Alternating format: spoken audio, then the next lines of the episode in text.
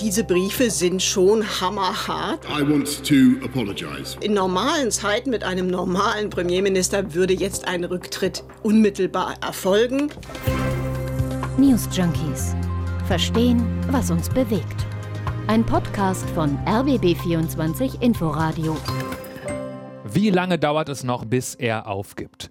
Das längste Goodbye der Geschichte. Oder es ist klar, dass diese Regierung jetzt zusammenbricht. Das sind Zeitungs- und Online-Schlagzeilen von heute. Ihr ahnt, wo wir heute mit euch hinwollen bei den News Junkies. Es geht um Boris Johnson, den britischen Premierminister. Der steht, mal wieder muss man sagen, mit dem Rücken an der Wand. Gestern sind zwei seiner wichtigsten Minister und auch noch andere Mitarbeiter zurückgetreten.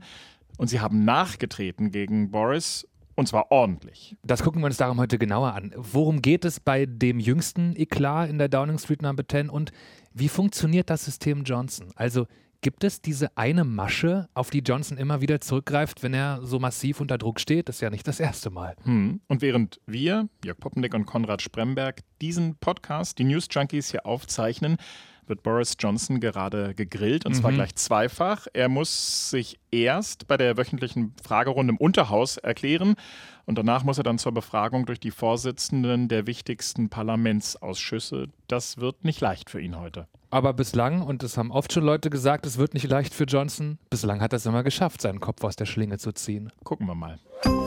Dann packen wir das Paket doch mal aus, Konrad. Nicht jeder bekommt ja immer jede Wendung mit. Worum geht's beim aktuellsten Nackenschlag für Boris Johnson? Also sind mehrere Ebenen eigentlich. Der Paukenschlag war gestern. Zwei von Johnsons Ministern haben hingeschmissen. Sie haben das nicht gerade leise getan, sondern heftige öffentliche Briefe geschrieben. Das einmal Sajid Javid, der war Gesundheitsminister, und dann Rishi Sunak, Finanzminister gewesen. Und da kannst du dir denken, was das für wichtige Leute waren. Wir haben mhm. Corona-Pandemie und die Briten eine Inflation wie seit Jahrzehnten nicht. Gesundheit und Finanzen, das ist gar nicht gut für die Regierung. Aber wenn Boris Johnson nur zwei Ministerposten neu besetzen müsste, dann wäre das wahrscheinlich noch halb so wild. Sicher. Er hat ja auch schon vorläufig Ersatz gefunden für die beiden erstmal, aber Boris Johnson füllt halt wirklich sein Sammelalbum an politischen und persönlichen Skandalen und mit jedem neuen verliert er gerade Rückhalt. Also ganz aktuell geht es da vor allem um Chris Pinchard. Der war stellvertretender parlamentarischer Geschäftsführer von Johnsons konservativer Partei, den Tories. Johnson hatte ihn im Februar in dieses Amt befördert. Dabei war eigentlich damals schon klar, Pinchard hat in einem Londoner Privatclub zwei Männer sexuell belästigt. Einer der beiden soll ebenfalls Abgeordneter sein. So einem Typen kannst du kein repräsentatives Amt geben. Und Johnsons Leute wollten ihn dann eigentlich damit verteidigen, er habe davon ja nichts gewusst. Aber denkst du, seit diesem Montag ist klar, er wusste sehr wohl davon hat Pincher trotzdem diesen wichtigen Job gegeben. Hm, daher auch die aktuelle Empörung. Aber ist das auch der Grund, warum die beiden Minister jetzt zurückgetreten sind und mit ihnen ja auch zwischen noch deutlich mehr Leute, zwei Staatssekretäre zum Beispiel? Mhm. Ich würde nicht sagen, dass das nur an dem neuen Skandal liegt, vielleicht noch nicht mal hauptsächlich. Ich glaube, wir müssen später noch über die Briefe in Ruhe sprechen, die die beiden Minister geschrieben haben, denn die haben es in sich. Aber das Problem, glaube ich, ist diese schiere Masse an Dingen, die Johnson verbockt. Das wird zu viel. Er verliert nach und nach immer mehr Vertrauen. Ich meine, Partygate. Das ist nur ein halbes Jahr her. Hm, Partygate, das war, als bekannt wurde, dass Johnsons Leute im härtesten Corona-Lockdowns Partys gefeiert haben ja. und dafür sogar einen Bürokühlschrank für Drinks angeschafft haben. Da erinnere ich mich noch sehr, sehr genau dran. Ja, und auch damals Johnson hat davon gewusst. Genau, Johnson hat davon gewusst, obwohl er anfangs anderes behauptet hat. Wir sind ja nicht immer tagesaktuell dabei bei dem, was da in Großbritannien so passiert, aber bei der Recherche ist mir was aufgefallen. Es gibt so eine Art System, nenne es Krisenmanagement, obwohl das ist mir vielleicht doch ein bisschen zu hoch gegriffen. Du meinst leugnen, lügen, rumeiern und sich dann, wenn es gar nicht mehr anders geht, doch noch entschuldigen. Ja, aber Johnsons System ist in meinen Augen sogar noch elaborierter. Und er wendet es immer dann an, wenn die Presse über Verfehlungen berichtet über ihn. Erst sagt er, die Geschichte ist nicht wahr. Die Berichterstattung nimmt dann zu, die Beweise werden erdrückender. Dann sagt Johnson irgendwann, die Geschichte scheint zu stimmen, aber er habe davon nichts gewusst. Mhm. Die Berichterstattung geht dann fröhlich weiter und irgendwann geht es nicht mehr anders und Johnson gibt dann, aber auch erst dann, scheibchenweise, aber auch nur Details zu. Und wenn dann der Druck so richtig, richtig groß ist, dann entschuldigt sich Johnson. Mhm, das kommt hin. Im Fall Pincher klang das bei der BBC nämlich so, da hat er gesagt, es war ein Fehler, es tut ihm leid, im Nachhinein betrachtet hätte er anders agieren müssen und er behauptet dann auch, dass es keinen Platz gibt in der Regierung für Mitarbeitende, die ihre Macht missbrauchen, obwohl er diesen Machtmissbrauch ja erstmal einfach hat stehen lassen. Aber dann irgendwann, sorry, sorry. Yes, I think it was a mistake, and I apologize for, uh, for it. I think in, in, in hindsight, it was uh, the wrong thing to do. Uh, I apologize to everybody who's been uh, badly affected by it. And I just want to make absolutely clear that there's no place in this government for uh, anybody who uh, is predatory or who uh, abuses their position of power. Das gleiche Spiel dann übrigens beim Partygate. Also erst gab es keine Treffen, dann sprach Johnson von Arbeitstreffen. Irgendwann gab er zu, ja, er habe teilgenommen, aber nur kurz. Also auch hier, er leugnet erst, mhm. gibt dann scheibchenweise Sachen zu und opfert im Zweifel Mitstreiterinnen und Mitstreiter. Ich war bei solchen Treffen kurz dabei, um Mitarbeitern für ihren Einsatz zu danken, was zu den zentralen Führungsaufgaben gehört und wichtig ist, um die Moral hochzuhalten. Wie der Untersuchungsbericht aber klarmacht, gingen einige dieser Treffen viel länger als nötig. Das waren Regelbrüche. Aber das Unterhaus soll wissen, ich hatte keine Ahnung davon, denn ich war nicht dabei. I had no knowledge of those subsequent proceedings because I simply wasn't there. Ich stimme dir zu. Das ist dieses System Johnson. Hm. Und es kommt noch was dazu. Das läuft meist parallel ab. Und zwar wirft Johnson in diesen Phasen, in denen er so enorm unter Druck steht, mit Nebelkerzen um sich. Das mhm. heißt, er agiert dann im Grunde noch populistischer, als er sonst schon tut. Weil er hofft, dass wir Medien anbeißen und uns in der Berichterstattung halt auf was anderes fokussieren. Ja, genau. Also er hofft, wenn die Medien sich auf ein anderes Thema stürzen, dann wird nicht mehr so viel wegen seiner Verfehlungen recherchiert und berichtet. Schönes Beispiel ist die Debatte über die BBC. Als es in den britischen Medien kaum ein anderes Thema gab als das Partygate, kommt plötzlich plötzlich die britische Kulturministerin um die Ecke und kündigt an, dass die Rundfunkgebühren für die BBC abgeschafft werden. Bam, mhm. klar, das saß. Das Echo war enorm.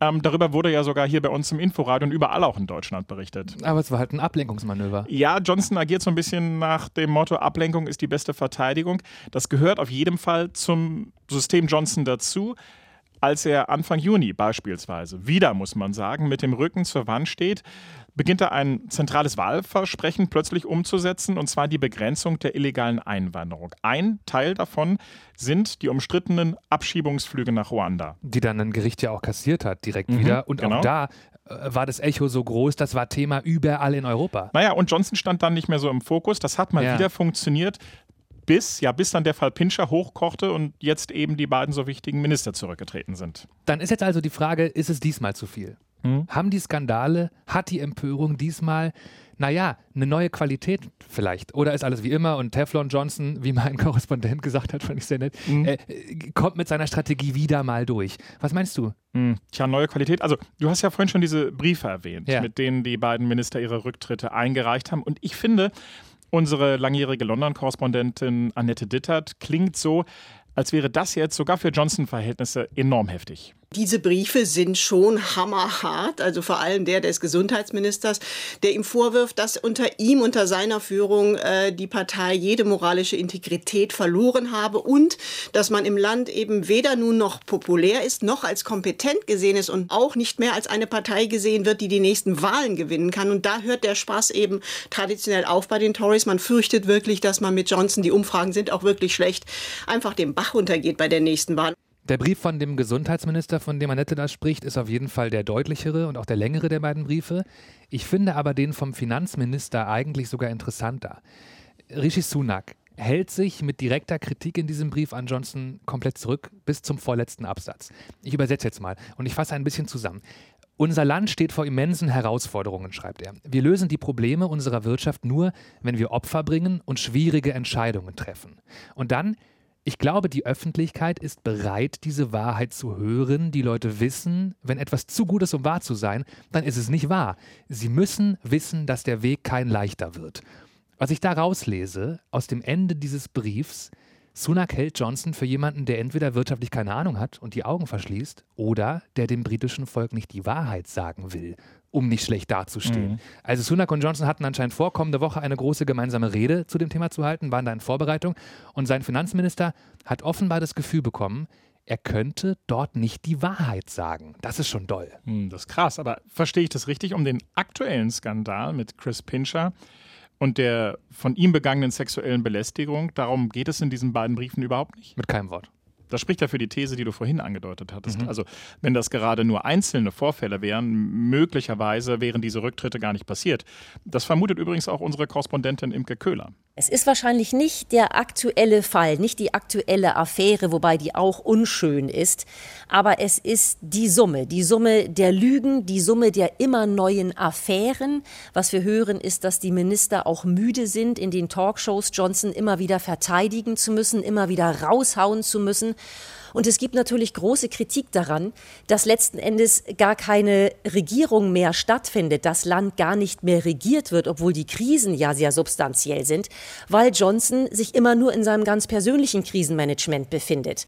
Das muss für Regierungsmitglieder total frustrierend sein. Also stelle ich mhm. mir zumindest vor. Also du willst wichtige politische Arbeit machen, hast ja auch die Möglichkeit dazu, schließlich bist du Minister, ähm, und beschäftigst dich dann aber andauernd mit den Fehltritten deines Chefs. Boris Johnson halt als Chef, ne? Das stelle ich mir wirklich absurd vor. Ja, aber wir waren ja bei der Frage, hat der aktuelle Druck auf Johnson eine neue Qualität? Also passiert da diesmal mehr als sonst? Mhm. Dazu nochmal Annette Dittert aus dem ARD-Studio in London. In normalen Zeiten mit einem normalen Premierminister würde jetzt ein Rücktritt unmittelbar erfolgen. Da wir aber eben keinen normalen Premierminister hier in Großbritannien haben und es auch keine normalen Zeiten sind, kann man durchaus auch äh, davon ausgehen, dass Johnson weiter versuchen wird, im Amt zu bleiben. Das allerdings wird nicht einfach werden, denn äh, theoretisch ist er zwar nach dem gewonnenen Misstrauensvotum von vor ein paar Wochen jetzt ein Jahr sicher im Amt, de facto aber kann die Partei diese parteiinterne Regel jederzeit ändern und praktischerweise trifft sich das dafür zuständige Komitee genau morgen. Du hast dich ja mit den Details beschäftigt. Sie spricht da von einem Komitee. Mhm. Was ist das für eins? Das ist eine Gruppe von konservativen Abgeordneten im britischen Unterhaus, die ganz elementar deren so innerparteiliche Regeln mitbestimmen. Dazu gehört auch Andrew Bridgen, Tory-Abgeordneter, der im britischen Fernsehsender Channel 4 sehr, sehr deutlich wird we'll change the rules and throw him out if he doesn't. Uh, How long do you think? Before summer, before, before summer recess. Wir werden die Regeln ändern und ihn rauswerfen, sagt er da. Und auf die Nachfrage von der Reporterin Jackie Long antwortet er noch vor der Sommerpause. Nochmal langsam. Ein zweites Misstrauensvotum geht mhm. eigentlich erst ein Jahr nach dem letzten. Das letzte war doch erst vor ein paar Wochen. Genau. Mhm, aber Boris Johnsons Kollegen und Kolleginnen wollen jetzt schnell nochmal die Regeln ändern, um noch vor der Sommerpause das nächste Votum quasi zu machen. Das wäre Mitte Juli, ja. Und Kollegin Annette Dittert in London glaubt, wenn das klappt, also das übersteht er diesmal nicht, sagt sie. Das wird spannend, ne? Heute und in den nächsten Tagen, wohin die Reise für Boris Johnson geht. So unter Druck, wie er jetzt steht. Wir haben ja hier bei den News Junkies die Zeit auch mal ja nicht nur einen Blick nach vorne, sondern immer auch einen Blick zurückzuwerfen. Und zwar in diesem Fall die politische Karriere von Boris Johnson und auf das, was ihn auszeichnet. Also explizit auch auf das, was er gut macht, was er kann. Ich habe ein Porträt über ihn gelesen aus dem Jahr 2019, das heißt dem Jahr, als er Premier wurde. Und das war überschrieben mit der großspurige Unruhestifter. Es trifft schon ziemlich gut so das Bild, was viele auch in Deutschland von Boris Johnson haben, oder? Ja, teile ich. Vielleicht gehen wir sogar um den Mann besser zu verstehen, nochmal zwei Schritte zurück. Dann sieht man nämlich, dass sich dieser Wesenszug wie so ein roter Faden durch sein berufliches Leben zieht. Und dann sehen wir nämlich noch was anderes, nämlich, dass Johnson jemand ist, der zu reden vermag, der auch überzeugen kann. Dann fangen wir jetzt mal ganz vorne an in mhm. der Biografie. Also Boris Johnson, der. Geboren in New York, hat seine Kindheit in Großbritannien verbracht, aber zeitweise auch in Brüssel, weil sein Vater als Beamter für die EU gearbeitet hat. Er besucht das teure und renommierte Eton College und dann studierte später in Oxford. Mhm. Oxford ist letztlich übrigens auch der Ort, wo die Basis für Johnsons spätere Karriere gelegt wird. Das Reden und das Überzeugen, das hat er da gelernt und zwar so überzeugend, dass er sogar gewählt wurde. Er war eine Zeit lang der Präsident des berühmten studentischen Debattierclubs da in Oxford. Nach der Uni ist er als Journalist zur Times. Die hat ihn aber schnell wieder rausgeschmissen und zwar, weil Boris Johnson viele Zitate, mit denen er seine Zeitungsartikel aufgepeppt hat, einfach frei erfunden hatte. Dann war er noch bei anderen Zeitungsstationen, wechselte dann irgendwann in die Politik, sitzt erst im Unterhaus und wird dann 2008 Bürgermeister von London. In der Zeit setzt er beispielsweise ein Alkoholverbot im öffentlichen Verkehr durch und baut auch die Fahrradinfrastruktur aus. Das war damals eine, ja, wie so eine kleine Revolution in, in London. Da läuft es also gut für Johnson. Und äh, so gut, dass ihn die damalige Premierministerin Theresa May als Außenministerin zu sich ins Team holt. Es dauert dann aber keine zwei Jahre und Johnson ist diesen Job wieder los. Mehrere Pannen, auch damals schon immer wieder Kritik wegen seines ungeschickten und leichtfertigen Verhaltens. Da war er erstmal wieder raus. Aus. Hm, und dann, dann kam die Brexit-Kampagne, die ja. am Ende ja sowas war wie ein Mega-Booster für seine politische Karriere. Da konnte er sein rhetorisches Können voll ausspielen. So hörte sich das damals an. Get Brexit done and unleash the potential of this whole country. See you later wie er da am Ende von diesem Werbespot noch in die Kamera grinst, die Kaffeetasse so in der Hand hält und sagt, see you later.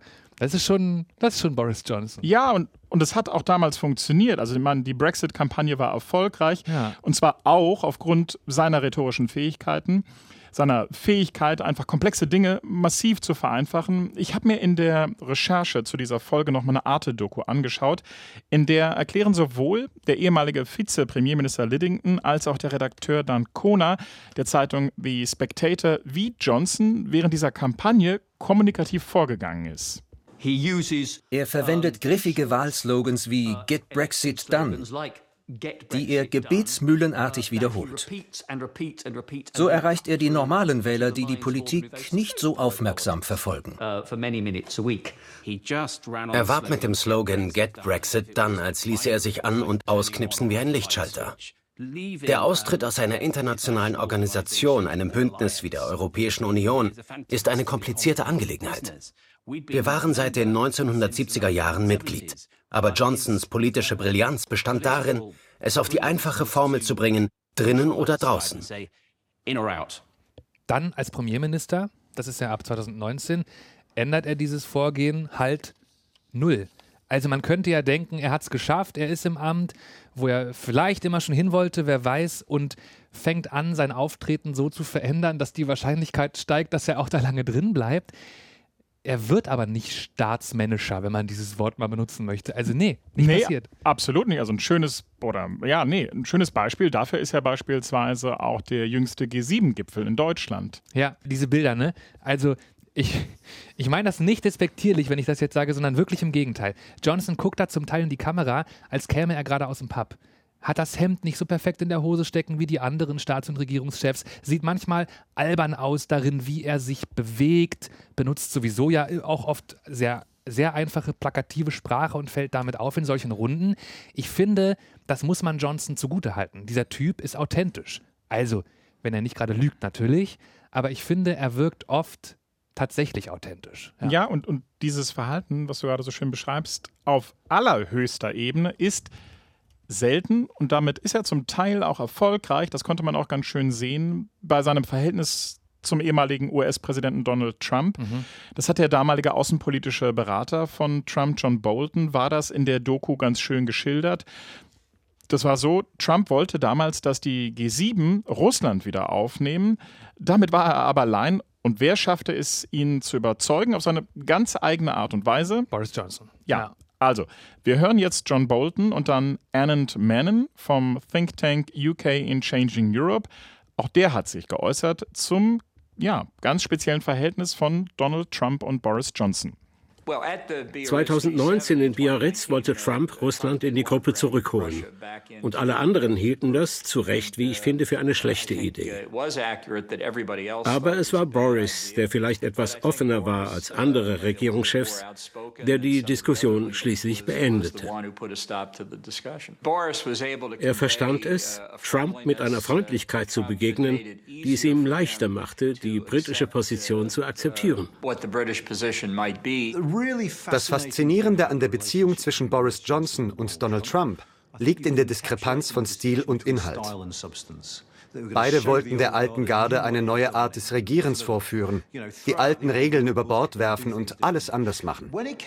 Aber was die Inhalte anging, konnten sie sich auf wenig einigen. Johnson kann mit Menschen, kann man sagen, ne? Johnson kann einfach den richtigen Ton treffen und mit Menschen sprechen. Im Englischen würde man sagen, he's a people's person. Ja. Also er schafft es immer jemandem das Gefühl zu geben, ähm, dass er auf Augenhöhe mit, mit ihm spricht. Das ist auch eine Fähigkeit. Das Mega. Kann, ja. ja. Jetzt klingt es so ein bisschen so, als sei er schon zurückgetreten, weil das hier so rückblicksartig nee, ist. Ähm, nee, nee, nee. Wir, wir beenden das mal. Ähm, wir versuchen jetzt doch nochmal irgendwie nach vorne zu schauen. Ich bin ja gespannt, was jetzt passieren wird in den nächsten Stunden, vielleicht in den nächsten Tagen, noch vor der Sommerpause, haben wir ja gerade gehört. Mir fällt ja bei der Gelegenheit auf, wir sollten unbedingt mal eine Folge machen über die Rücktritte von Politikern und ja. aus welchen Gründen Politikerinnen und Politiker am Ende zurücktreten oder wie im Fall von Boris Johnson bislang, warum eigentlich nicht? Ich habe eine These. Johnson kommt in die politischen Lehrbücher, glaube ich. Ich glaube, der wird in vielen Seminaren besprochen werden als Positivbeispiel einerseits für Kampagnenführung, mhm. völlig egal wie populistisch das war, rund um den Brexit meine ich jetzt, ne? das hat funktioniert und als abschreckendes Negativbeispiel aber auch für Führung mit Verantwortung, weil er weder für seine Leute noch für sich selber die Verantwortung übernimmt, die es bräuchte, um ganz banal Schaden abzuwenden. Von dem Amt, von der britischen Regierung. Ich glaube, dass der Mann gerade richtig nachhaltig Schaden anrichtet. Hm. Teilig, was mich an dieser ganzen Geschichte nervt und das nicht nur aktuell, sondern ja jetzt auch schon in der Tat seit Monaten. Na klar, wir konzentrieren uns alle auf Boris Johnson, auf die Person und das ist ja natürlich bei den Medien in Großbritannien ähm, nicht, nicht anders. Mhm. Aber diese Konzentration auf Boris Johnson und seine Skandale, seine Verfehlungen, die führen letztlich dazu, dass zum einen es kaum eine Berichterstattung gibt über Sachthemen, ja, über Politik, ja. über Dinge, die gerade wirklich nötig sind. Und die Minister haben sich ja auch darüber beklagt. Dann ist, das ist dann quasi die, die andere Seite. Sie kommen quasi gar nicht dazu, wirklich politisch zu handeln, dementsprechend können auch die Medien kaum darüber berichten, was denn jetzt eigentlich passiert. Denn die Situation in Großbritannien, das Land als Ganzes, die ist ja nun auch alles andere als einfach und nicht erst seit dem Brexit. Das ist das, was mich so ein bisschen nervt, dass man im Grunde nur quasi darüber spricht, über Boris Johnson. Geht er nun? Wann geht er? Ja, wie geht er? Und, und wenn dann nämlich mal doch Sachthemen anstehen, dann halt in manchen Fällen einfach nur wieder, weil Boris Johnson, wie du vorhin gesagt hast, diese Nebelkerzen geworfen hat. Weil er ein Sachthema setzen wollte, um von, von sich abzulenken. Wollen wir noch eine Wette abschließen eigentlich? Kommt sowas wieder jetzt? Also startet er das nächste Johnsonsche Ablenkungsmanöver mit Rundfunkbeitrag oder flüchtenden Menschen, die er auf einmal wieder ganz wichtig findet oder ist dafür zu spät? Dafür ist es zu spät. Ich habe übrigens äh, bei der Recherche geguckt, wie denn die Quoten sind im Hinblick auf seinen Rücktritt. Aha. Und es ist so, dass einige Buchmacher ähm, quasi schon die Wetten beendet haben. Also du kannst nicht mehr auf seinen Rücktritt quasi wetten. Bei tatsächlichen Wetten. Ach, ja, geil. genau. Okay, das, das die sagen, ich, es ist zu spät, ja. jetzt müssen wir gucken, was passiert. Ja, genau. Ich würde jetzt übrigens gerne meinen, meinen Rücktritt einreichen, zumindest temporär. Mhm. Ja, ich, äh, die Sommerferien stehen an. Ja.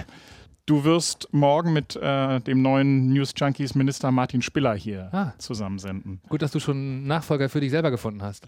Ja, das gehört zur guten Regierungsführung dazu. Ich bleibe im Amt und möchte die Geschäfte weiter verantwortungsvoll wahrnehmen. Rücktrittsforderungen bitte per E-Mail einreichen an newsjunkies.rbb24inforadio.de. Jörg Poppendick und Konrad Spremberg winken durch eure Podcast-App. Bis bald. Tschüss, schöne Ferien. News Junkies. Verstehen, was uns bewegt. Ein Podcast von RBB24 Inforadio. Wir lieben das Warum.